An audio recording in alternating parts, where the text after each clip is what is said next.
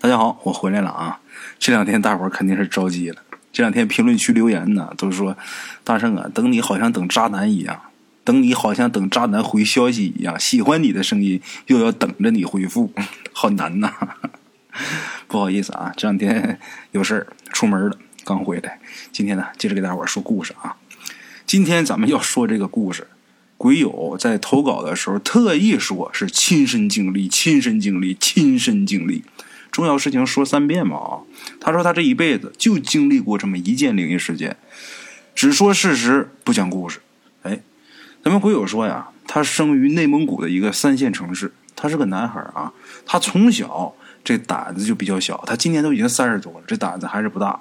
他一直到上小学的时候都不敢一个人睡觉，后来上小学高年级了，没办法，只能一个人睡了。咱说孩子大了，没办法跟爸妈在一起睡了，再在一起睡，他爸也不能干。这熊孩子太不懂事了，是吧？没办法，只能自己睡。咱们鬼友呢，让他妈给他买了一只特别长的毛绒狗，然后他把这个毛绒玩具狗啊，就放在床边哎，他睡里边就这样。就从这个事儿，咱就能看出来啊，胆子比较小。一般男孩胆子这么小的也不多。哎，鬼友说啊，他们家当时住的是平房。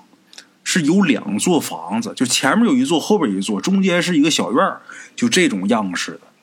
后来咱们鬼友小学高年级了，不跟爸妈在一起住了，就干脆就分开了。他爸妈住一座房子，然后他自己住一座房子。他们家还有一只笨狗，这狗啊叫贝贝，咱们鬼友记得很清楚。也赶巧了，这狗胆儿也小，这真是啊，什么样的人养什么样的狗。这狗胆儿小到什么程度啊？外边过一个车，这个声音大一点，或者说外边放鞭炮，这狗就怕的不得了，嗖一下就钻到咱们鬼友那个床底下去，吓得半天不敢出来。嘿，就这样。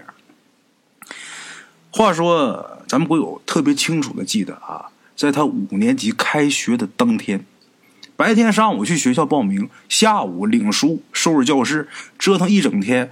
之后觉得有点累，晚上回家吃完饭之后折腾一会儿，就去屋里边躺着睡觉了。咱们鬼友他们家当时的格局啊是这样的，就是他爸妈住一个房子嘛，他住一个房子，然后他住的这个房子里边有客厅有厨房，客厅里边有电视机。他爸妈住那房子里边没有电视机。咱们鬼友那时候岁数也小，睡得也比较早，通常都是他先回自己屋里边睡觉，然后他爸妈还在外屋看电视。等他爸妈看困了，把电视一关，灯一关，把他这个房子的门关好，然后回到自己那房子去休息去。也就是说，咱们鬼友通常都不知道他爸妈是什么时间走的。咱们鬼友说，现在回忆起来啊，那种感觉隐隐约约就好像是他一边准备入睡，一边还能听见客厅里边电视机的声音，然后不知道睡到几点。如果说半夜突然间醒过来的话，这屋子里边就是一片漆黑。再加上一片寂静，他就突然间会有一种恍如隔世的感觉。睁眼的时候，家里边电视机还在响着，时不时还会听见他爸妈零星的在说话的声音。然后这眼睛一闭，再一睁，这屋子里边突然间没人了。眼睛一闭，他已经睡了一小觉了。等再睁开眼睛，屋子里边一片寂静，一片漆黑。他的意识还停留在之前没睡着那会儿。突然间一睁眼，就感觉好像中间这段时间丢了似的，突然间一下就很空。这感觉确实是挺阴森、挺吓人的。我不知道大伙能不能体会得到啊？反正我是能体会到这种感觉。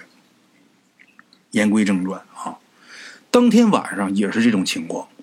咱们鬼友也不知道他几点睡着的，反正半夜迷迷糊糊是醒了。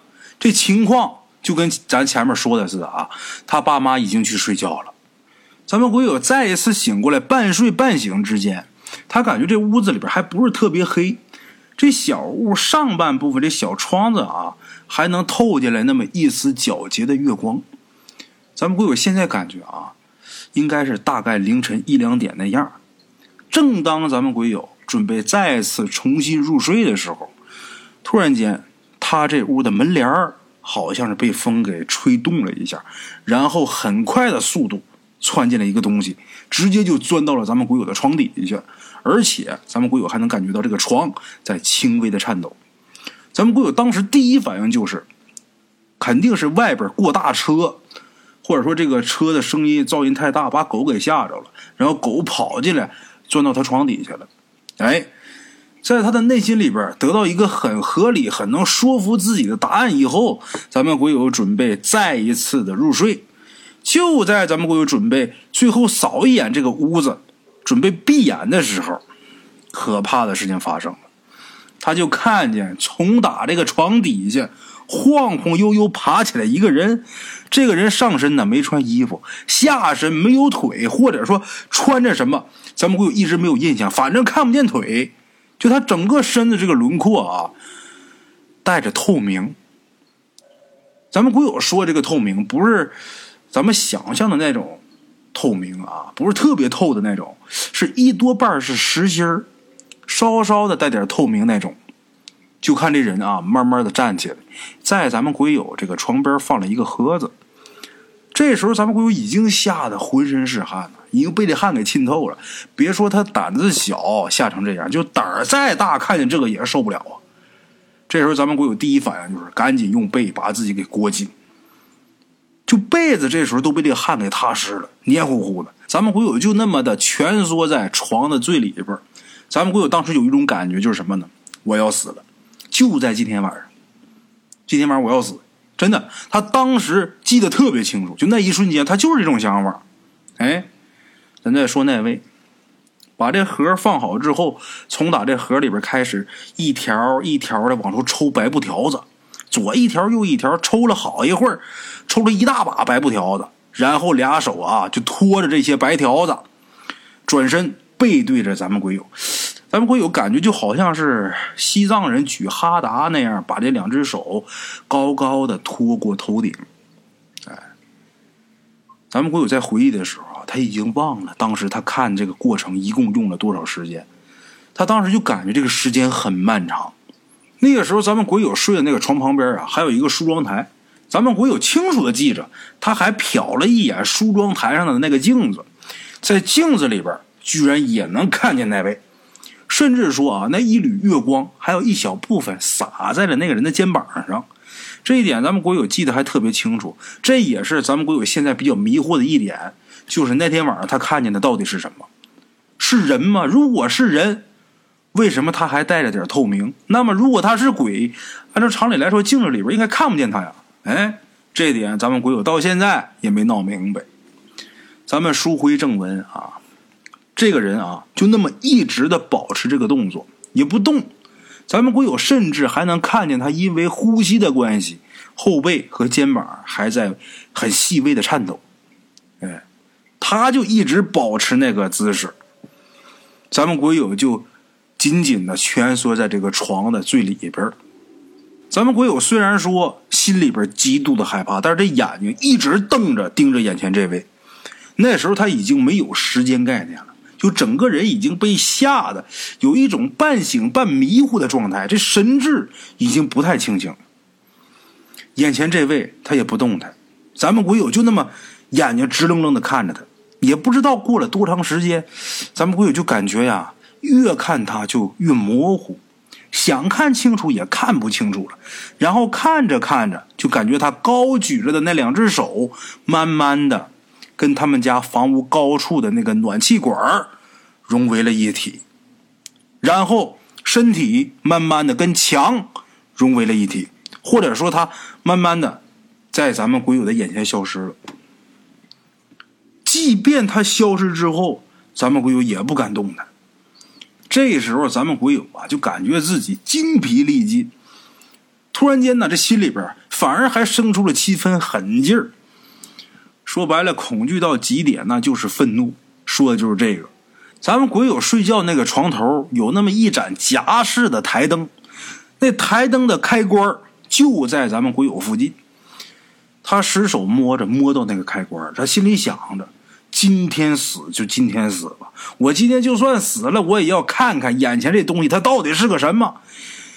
就那么一下子的事心一横，就按了这个台灯的开关。紧接着，比不按之前心里边更害怕。为什么？因为不可思议的一幕又发生了。这个灯泡的灯丝突然间烧了，就它一开，噗一下就烧了。这台灯没亮起来。他说那个台灯啊，自打他小的时候就一直夹在那个地方，而且咱们鬼友每天晚上都会用那盏台灯，唯独这灯就今天，今天晚上就这会儿，它偏偏就坏了。你要说巧，这也忒巧了吧？其实哈，这个故事说到这儿，基本也就讲完了。那个人呢，消失了之后呢，就再没有出现过。咱们鬼友呢，蜷缩了也不知道得有多长时间之后啊，再一次感觉我不能一直这么缩着，这么缩着不行。再一次鼓起勇气，这个把这个被子啊披在身上，三步并作两步冲出他睡觉那个房间，然后冲出他那座房子，穿过院子，跑到他爸妈住的那个房子前面，狂砸门，疯狂的砸门。他爸妈把门打开，他得救了。然后咱们鬼友跟他爸妈把这事儿说了，他爸妈呀都觉得他可能是出现幻觉了，也可能是他爸妈当时也挺害怕的，但是怕吓着孩子，安慰他。跟他说没事别害怕。当天晚上他记得很清楚，他爸他妈谁也没有再去那个房子。就这样，咱们鬼友跟他爸妈啊睡了一晚上。第二天，他爸去看那个台灯，说这个台灯丝烧了。又过了几天，他妈打听到一个会看这方面事的人啊，领着咱们鬼友一起去了那人家。到那之后啊，他记得那个能看这种事的那人呢，是一个很慈祥的一阿姨。这阿姨呀，就跟咱们鬼友说，就说那天晚上啊，你可能是出现幻觉了，然后就开始安慰咱们鬼友，就说你别害怕。为了安慰他，这阿姨啊，还给他讲了几个小故事。这几个小故事啊，都是故事的前半段，看似是一个比较恐怖而且灵异的情况啊，但是后半段一分析一查原因，都是人为的，自己吓自己。哎，就讲了很多这些故事，呃，咱们鬼友还记得其中有这么一个，就是说有那么一个人啊，说自己胆子大，另外一个人呢就激他，就说你胆子要是真大的话，你半夜去坟地里边钉一块木头，哎，你真敢去，我就承认你胆子大。然后那个自称胆大那人啊，他就为了证明自己没吹牛，半夜呢就壮着胆子去了，心惊胆战的钉了一块木板之后，好不容易啊把这木板钉完了，准备赶紧起身往回走的时候，发现有东西拽他。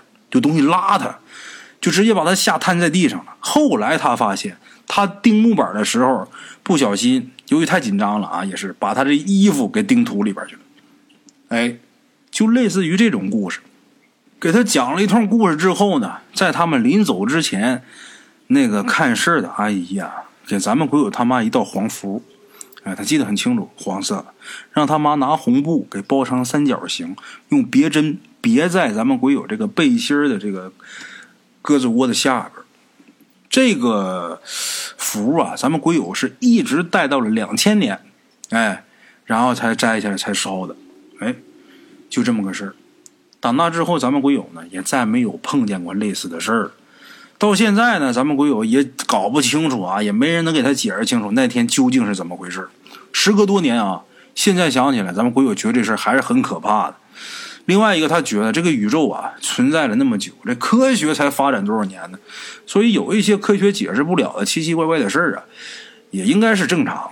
哎，这些年呢，他也一直保持心态，一直努力的去做一个好人，做善事不做恶事他相信啊，老天总会眷顾善良人，哎，老天爷总会保护善良人的。虽然说胆子小啊，但他相信啊，也不会有什么不好的事找上自己。哎，毕竟啊，我是个好人。其实这么想也很好啊，咱们会有可能觉得这一个故事不够丰满，就又给提供了一个怕大伙不够吃的。哎，咱们接着讲第二个吧。这第二个故事呢，就发生在咱们会有他二姨身上的事儿。他二姨就是他妈的亲生妹妹。哎呸，他妈的亲生妹妹，他妈妈的亲生妹妹，怎么听都像骂人。总之就是他二姨身上发生的一件事啊。这事儿啊，鬼友他姥姥，还有鬼友他妈，还有他二姨。都跟他说过这事儿。他前面说了，咱们鬼友家是内蒙的，鬼友他们一家人呢，现在在内蒙的一个三线小城市生活。可是鬼友他老爸啊，老爸的老家是河南的，他老妈的老家呢是临河的。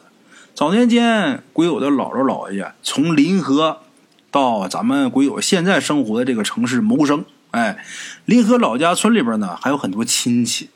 有那么一年呢，老家有个亲戚呢要嫁姑娘，他们这边呢是要，呃，去人去随礼的啊。那次呢，鬼友他二姨还有鬼友他姥姥，他们两个去了。按照他们那边的习俗呢，正席的头一天晚上，主家是要请亲朋好友吃一顿饭的。这顿饭叫夜座。哎，村里呢也没什么宾馆，但是亲戚朋友也多。这个夜座吃完之后，鬼友他二姨还有他姥姥就被安排在附近的一家亲戚家住一晚上。第二天参加正席。哎，就在那天晚上。这个夜座吃完之后，几个人呢就边说话边往那个亲戚家走。在这个过程当中，路过一个小桥。过桥之前，鬼友他二姨还跟亲戚们有说有笑的。但是在上桥之后，走了没几步，走到这桥中间的时候，他二姨突然间就昏倒了，这人直接就瘫那儿了。还好啊，同行的亲戚多，几个人呢抬着背着，就把咱们鬼友他二姨。就给弄到他亲戚家去了。弄回去之后啊，他们这些亲戚们也跟着着急，也跟着火急火燎的，都没招啊。这也没有个当大夫的、干医生的，也不知道该怎么弄，最多就是给掐掐人中，哎，也没什么好办法。还还别说，这掐人中、揉太阳穴还真管用。他二姨呀，很快就醒过来了。但是这会儿醒过来的鬼友的二姨，已经不是他了。哎，已经不是原来的那个二姨了。这会儿的这个二姨，整个人的神态，甚至说说话的声音，都完全变成另一个人了。这声音变得特别粗，虽然说说的是中文，但是嘴里边叽里咕噜的啊，也不知道他说的是什么。鬼友他姥姥喊他，他也不答应，就在屋里边乱走。咱说这村里人多少都懂点哎，多少都比较迷信。十里八村的，哪还没个神婆呀？哎。鬼友他姥姥家那片儿，就管这种特殊职业者啊叫神官。一看情况不对呀，那有明白的呀，就赶紧把附近的一个神官请过来了。这位神官呢是个老太太，这老太太过来一看这情况啊，就说鬼有他二姨这是让鬼给上身了。然后这老太太也横啊，也没说先找你聊聊劝劝，没有，直接就拿出一根大长针。